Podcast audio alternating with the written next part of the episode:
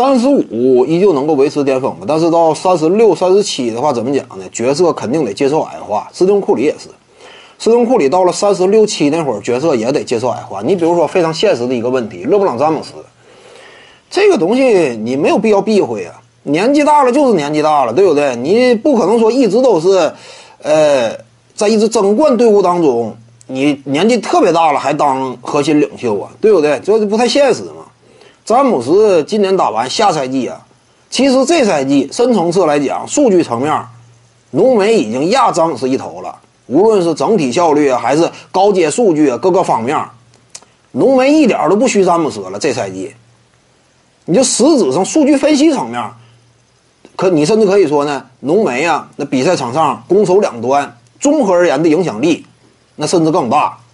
当然，领袖呢仍然是詹姆斯，毕竟他掌控全局嘛。因为比赛就是这样，不光是数据，还有真实的场上这个呃领导力，各个潜移默化的其他隐含的一些作用，这些方面的作用詹姆斯更大。但是浓眉呢，这赛季已经势头很猛了。你说下赛季再来啊？下赛季我感觉啊。詹姆斯、浓眉，如果说都留队的话，浓眉基本上啊，差不多就要是这个交接班了，差不多就得是老大了，那会儿就得是老大了。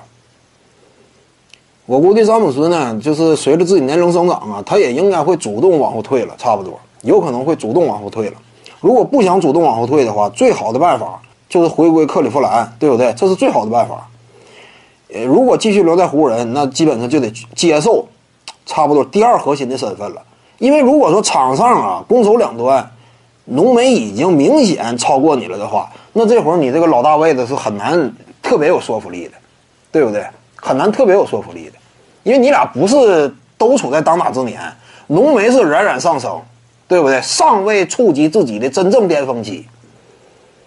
詹姆斯呢，就已经明显走下坡路了，那就不行了。所以下赛季这样说开打，有可能就是角色有点矮化，有可能。你像斯通库里呢，也差不多，就是到什么三十五六岁左右，仍然能够维持住一把的这样一种角色，但是再往下，那也得接受角色的矮化了。你别看说持球远射型的，这个可能说生涯持续的年头会更长久，但是你你要说当家核心老大的话，也有点费劲。你就好像雷阿伦呢。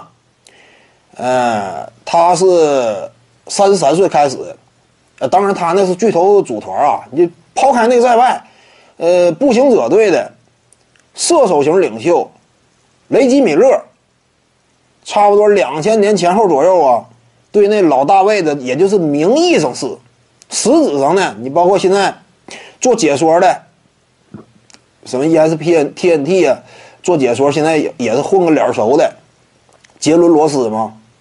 他当时步行者就是小年轻，但是场上啊火力已经超过老大哥了。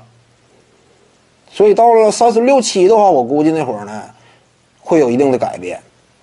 那正常预判的话，如果说一切顺利啊，维金斯在勇士队待的挺好的话，那有可能传到他手里，有可能。维金斯得看他成长情况吧，或者说呢，呃，下赛季勇士队手里不又握着一个高顺位选秀权吗？看这个选秀权。选择的是谁？如果说真是潜力新星的话，那今后也有可能是到他手里，差不多。